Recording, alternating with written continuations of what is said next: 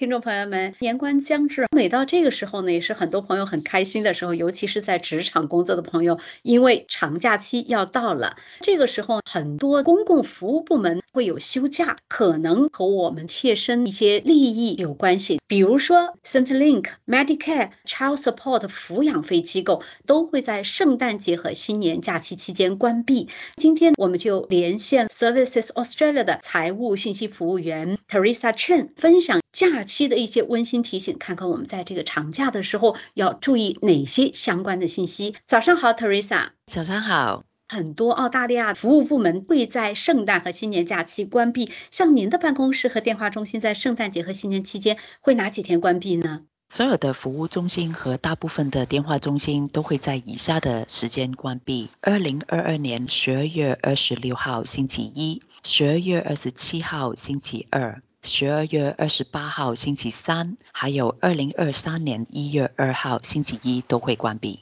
如果说我们有朋友他需要在这个日子当中的某一天报告收入或递交表格，该怎么办？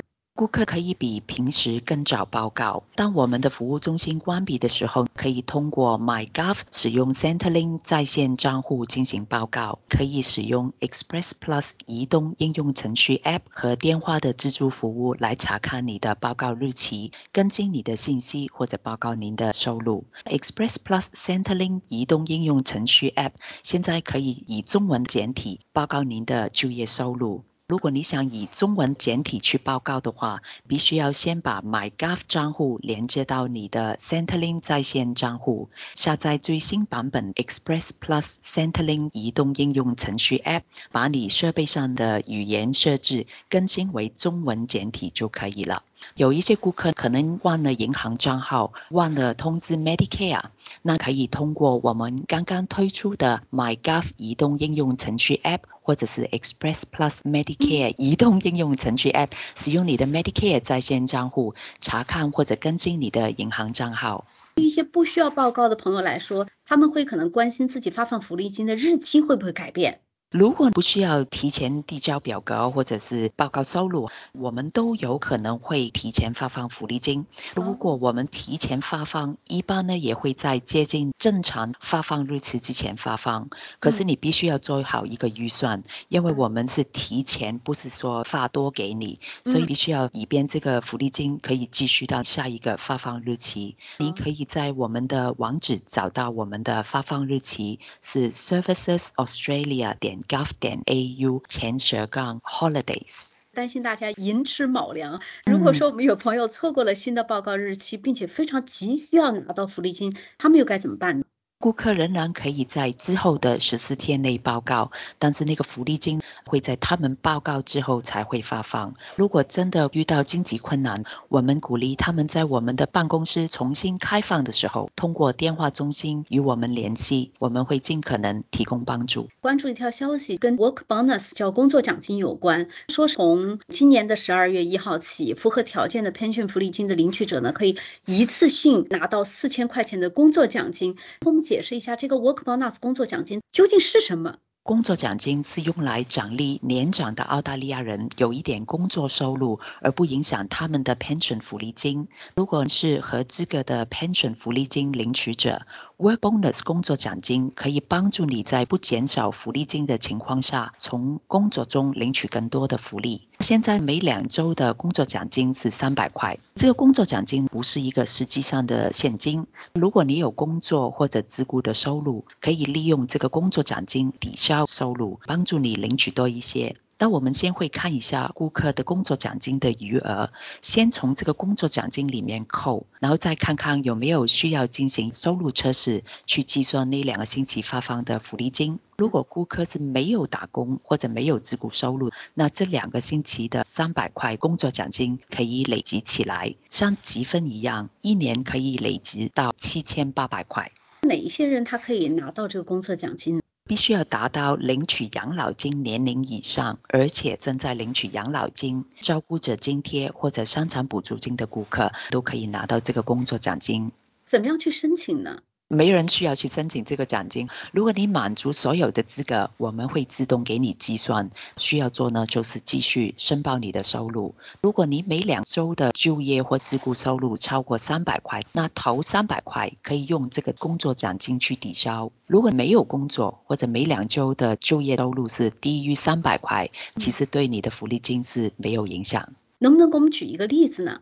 嗯，张先生他是一名单身人士，正在领取养老金。他两个星期的收入是两百五十块。根据普通的收入测试，一般养老金会减少三十块钱。但是因为他有这个工作奖金，我们可以从他的工作奖金的三百块减去他的两百五十块收入，还剩五十块的工作奖金可以累积到下一期。张先生的养老金就不会因为他的收入而受影响或者被减少。